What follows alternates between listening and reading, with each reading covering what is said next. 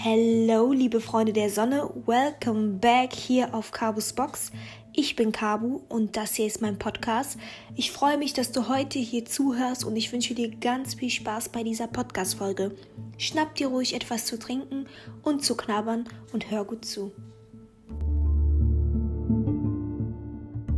Freunde, ich bin es leid, wirklich negative Beispiele zu sehen, ich möchte nicht mehr darüber lesen, dass diese eine Frau, dieser eine Mann damals ähm, gelyncht worden ist oder versklavt worden, worden ist, vergewaltigt worden ist.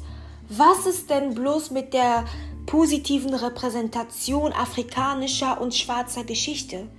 Kommt es nur mir so vor oder fühlt es sich so an, als würde die schwarze Geschichte quasi nur mit der Sklaverei oder mit den Kolonien beginnen?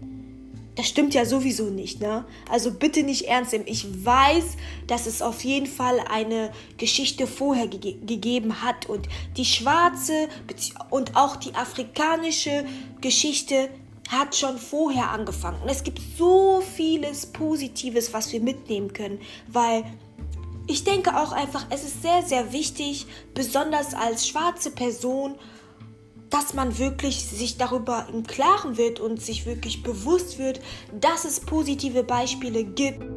Und deswegen stelle ich euch Queen in Singa vor von Angola. Queen in Singa ist wohl eines der bekanntesten Beispiele dafür, dass schwarze Frauen sich in der Geschichte gegen europäische Kolonialmächte behaupten konnten.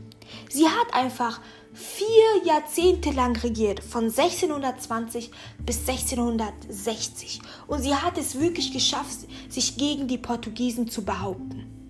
Manche Leute sagen aber, dass ihre Geschichte, so beliebt sie auch ist, sehr paradox und kontrovers ist. Warum wohl? Also, sie hat ja so lange geherrscht.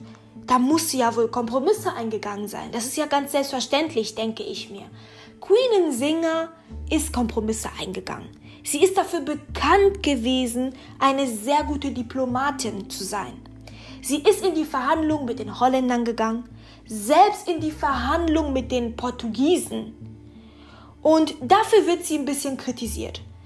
Sie musste auch zum Wohle des Volkes, also der Angolaner, auf jeden Fall zum Christentum konventieren und erhielt den Namen Anna de Sousa Nzinga. Viele Leute finden das irgendwie nicht so gut, einfach sehr paradox, weil sie ja so eine starke Persönlichkeit gewesen ist. Aber ich glaube, Herrschen ist nicht immer so einfach und ich glaube, besonders damals, wo so viele Europäer einfach wirklich ein Stück vom Kuchen, also von Afrika haben wollten, hat sie, hat sie es nämlich sehr, sehr clever gemacht und dafür ist sie ja auch bekannt. Aber jetzt nochmal zurück zum Anfang. Wer ist nochmal Queen Singer genau und wo kommt sie eigentlich her? Queen Nzinga, auch bekannt als Anna de Sousa Nzinga, ist 1581 geboren in Kabasa. Kabasa war damals die Hauptstadt vom Königreich Undongo. Undongo ist heute Angola. Und Undongo wurde damals von den Leuten Ngola, Ungolas regiert, so nannte man diese Leute. Und 1571 gab es eine Ordnung aus Lissabon. Dort wurde gesagt, dass das Königreich Undongo jetzt übernommen werden sollte von den Portugiesen. Die Portugiesen hatten ja in dieser Zeit bereits den Kongo quasi langsam übernommen und wollten da jetzt auch Nachbarländer übernehmen, wie zum Beispiel Undongo, Angola. Aber der Vater von Insinga, Ngola Karenzi war sein Name, traute den Europäern nicht. Er verbannte wirklich jeden Portugiesen und wollte auch keine Missionäre vor Ort haben. Diese Verweigerung, diesen, dieser Widerstand hielt sich wirklich 40 Jahre lang. Also der Vater war selbst eine sehr starke Persönlichkeit und das hat sie, glaube ich auch, das habe ich jetzt nicht irgendwo gelesen, aber vom Lesen her glaube ich wirklich, dass sie auch diese Persönlichkeit von ihrem Vater mitgegeben bekommen hat. Ja, Sie hat die Persönlichkeit von ihrem Vater auf jeden Fall übernommen. Denn Queen Singer war dafür bekannt, eine ja, Kämpferin und Kriegerin zu sein. Und sie hat sich tatsächlich auch damals in Männerkleidung also hatte damals Männerkleidung an, tatsächlich, und wurde auch als eine der besten Politikerinnen im, ja, im Land angesehen. Und das hat natürlich ihren Bruder sehr verärgert. Der Bruder Mani Ngola wurde nach dem Tod des Vaters quasi Herrscher. Und er war so wütend auf Insinga, weil sie ja dafür bekannt ist, einer der besten Politikerinnen zu sein. Sie hatte ein hohes An Ansehen in der Gesellschaft. Er war neidisch einfach und wütend auf seine Schwester, dass er daraufhin ihren Sohn sterilisierte. Und er ließ ihn aber auch noch, also töten, was auch voll schlimm ist, weil das ja Geschwister gewesen sind. Alles, weil er einfach neidisch darauf gewesen ist, wie sie quasi ja von den Menschen gesehen worden ist und wie sie quasi ihre Strategien einfach ähm, durchgezogen hat damals, obwohl sie nicht die Führerin gewesen ist oder die Herrscherin. Aber Lange ließ es dann nicht auf sich warten. Der Bruder von Nsinga merkte einfach, dass er ihre Hilfe benötigte. Nachdem die Portugiesen immer weitere Angriffe gestartet hatten, war er bereit und flehte seine Schwester an, ja, sie solle ihm helfen. Sie soll ihm wirklich helfen, das Volk vor der Sklaverei, vor dem Sklavenhandel zu schützen, weil ihr wisst ja, dass die Portugiesen dort Sklavenhandel gemacht haben. Und ähm, davor wollte er sein Volk auf jeden Fall schützen. Und weil sie ja Portugiesisch sprach, wurde sie auch auf jeden Fall dahin geschickt, um mit denen halt zu verhandeln.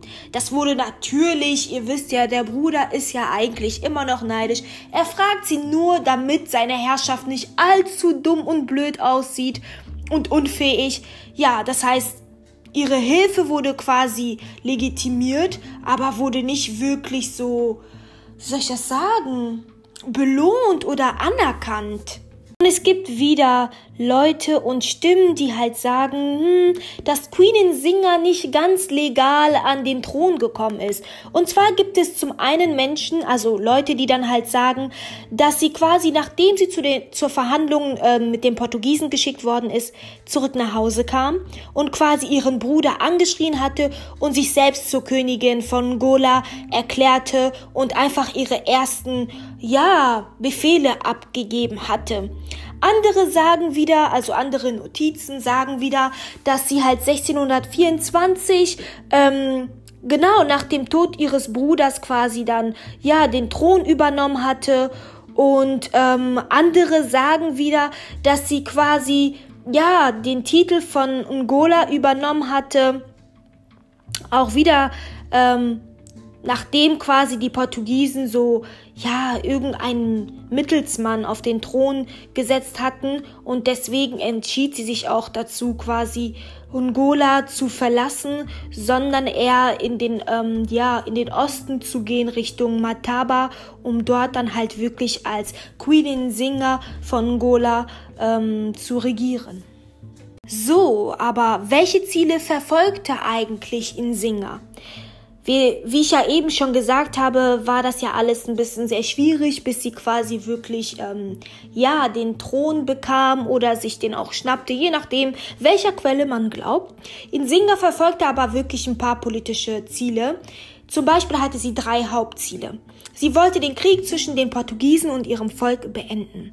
Denn wirklich, das Volk hatte wirklich gelitten und das wollte sie jetzt endlich beenden, weil sie wollte wirklich, dass ihr Volk wirtschaftlich ähm, wirklich Gewinne erzielen kann, auch einfach in Frieden lebt. Und wenn es heißen sollte, dass man halt mit den Portugiesen und den anderen Europäern verhandelt, dann musste es wohl so sein. Ich sagte ja, sie war eine sehr starke und intelligente Frau und eine sehr gute Diplomatin. Das bedeutet auch, sie wollte von den Portugiesen die diplomatische Anerkennung erhalten die dem Kongo zuteil geworden war. Und sie wollte eine regelmäßige und profitable Handelsbeziehung zwischen Luanda und den Europäern haben und aufbauen. Das wollte sie auf jeden Fall. Das heißt, so in den 60, also um die so 1630 und ähm, 1640 schmiedete sie eine Allianz mit den holländischen Sklavenhändlern. Und das ist auch wieder ein Punkt, wo viele Leute das sehr kritisch betrachten, dass sie selbst Teil dieser ja, des Sklavenhandels geworden ist oder dass sie diesen Sklavenhandel unterstützt hat. Und deswegen kritisieren viele auch hm, als Nationalistin und Afrikanerin, dass sie das einfach mitgemacht hat. äh, ich sag mal so, ich glaube, es gab es war schwer für sie. Es war schwer. Ich meine, deswegen ist sie auch nach Matamba gegangen und hat Angola, die Hauptstadt, verlassen, weil dort zum Beispiel die Portugiesen einen Mittelsmann als, ähm, ja, als Herrscher einfach aufgestellt hatten. Sie hatte, glaube ich, auch nicht wirklich die Wahl, wenn man ganz ehrlich sein soll sie nicht intelligent wäre. Ich sagte doch, dass sie halt dazu bereit gewesen ist, auf jeden Fall, ja, diplomatische Anerkennung zu bekommen von den Portugiesen, aber auch, dass sie bereit gewesen ist, wirklich, ja, diese Allianz mit den holländischen Sklavenhändlern zu machen. Sie war aber schlau, wie ich schon eben gesagt habe. Sie nutzte immer ihren Reichtum, um ihre Position zu festigen. Und ähm, so ist das auch gewesen, dass sie quasi diesen traditionellen Widerstand auch äh, trotzen konnte. Mit ihrem Reichtum konnte sie sich nämlich Söldner holen oder entlaufene Sklaven und sich wirklich gegen diese lokalen, ja, gegen diesen lokalen Widerstand behaupten, weil es war nämlich so, dass nicht alle es gern gesehen haben, dass eine Frau nämlich ja in eine hohe Position hat und sozusagen auch in der Politik tätig ist. Ein sehr, sehr interessanter Punkt, weil bei den anderen Geschichten, die ich mir angeguckt habe, kam dieser Aspekt nicht, aber ich kann mir sehr gut vorstellen, dass es immer wieder einige gab, die halt aus traditioneller Sicht, sage ich jetzt mal, das nicht so, ja, gern gesehen haben. Wobei das bei Insinga ja gar keinen Sinn macht, weil sie halt wirklich von dieser königlichen Familie eigentlich kommt. Und der Vater war ja auch der ähm, König. Damals ihr Bruder ist ja verstorben, deswegen ja, sehr interessant. Und sie war wirklich eine erfolgreiche Königin, denn nach diesen ganzen ständigen Kriegen gegen die Portugiesen schloss sie natürlich irgendwann auch mit denen, wie ich schon zu Beginn gesagt habe, man muss als Herrscherin gewisse Kompromisse eingehen. Sie schloss also irgendwann doch mit den Portugiesen einen Vertrag, ja, der aber auch zum Beispiel ihre ursprünglichen Ziele weitgehend erfüllte, was sehr gut ist, weil sie war eine sehr gute Diplomatin. Sie wäre nie in die Verhandlungen gegangen, wenn sie nicht auch etwas zurückkriegen würde ja, sie hat auf jeden Fall einige Ziele wurden von ihr erfüllt und sie setzte auch ihre Politik bis zu ihrem Tod erfolgreich fort und das ist wirklich sehr faszinierend. Insinga war wirklich eine besondere Frau, muss man sagen. Zum Beispiel durch ihre geschickte Manipulation der Portugiesen, aber auch der Niederländer gelang es ihr wirklich, die Politik einfach 40 Jahre lang zu beherrschen richtig inspirierend, finde ich. Und deswegen ist sie auch so beliebt und anerkannt und ihr Vermächtnis ist einfach wirklich immens. Denn sie war wirklich eine Anführerin, die ihr Volk zum Widerstand gegen die Europäer inspirieren konnte, bis heute. Und viele sagen ja auch, dass sie einfach über eine ungewöhnliche Stärke besaß. Und ihre Rolle als Kriegerin und Antikolonialistin ist einfach ein positives Beispiel dafür, dass zeigt einfach das Engagement afrikanischer Frauen, die die Werte der Selbstständigkeit, aber auch äh, des Überlebens verkörpern. Und äh, man muss auch wirklich sagen, dass seit Insingas äh, Führungsrolle und seit ihrer Herrschaft wirklich bis heute. Stehen einfach viele afrikanische Frauen an der vordersten Front im Widerstand gegen zum Beispiel ja soziale Strukturen, die ja die die Privilegien von Männlichkeit und Gewalt unterstützen, aber auch ähm, generell durch so kolon koloniale Wirtschaftsbeziehungen dagegen kämpfen bis heute auch afrikanische Frau.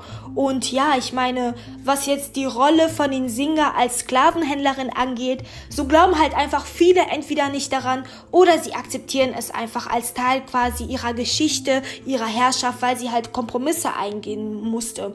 Und ja, das ist halt wirklich so. Andere sagen aber auch, dass eine Perspektive auf Insingas Widersprüche ist, dass quasi ihr Bestreben, die, Männlich die Menschlichkeit der afrikanischen Menschen zu bewahren, sie dazu quasi gezwungen hat, ähm, ja, flexibel zu sein und strategische Ideen und auch ähm, Wege einfach zu entwickeln und zu finden. Und ich meine, das kann man ihr nicht übernehmen. Die Frau hat 40 Jahre lang erfolgreich wirklich herrschen können.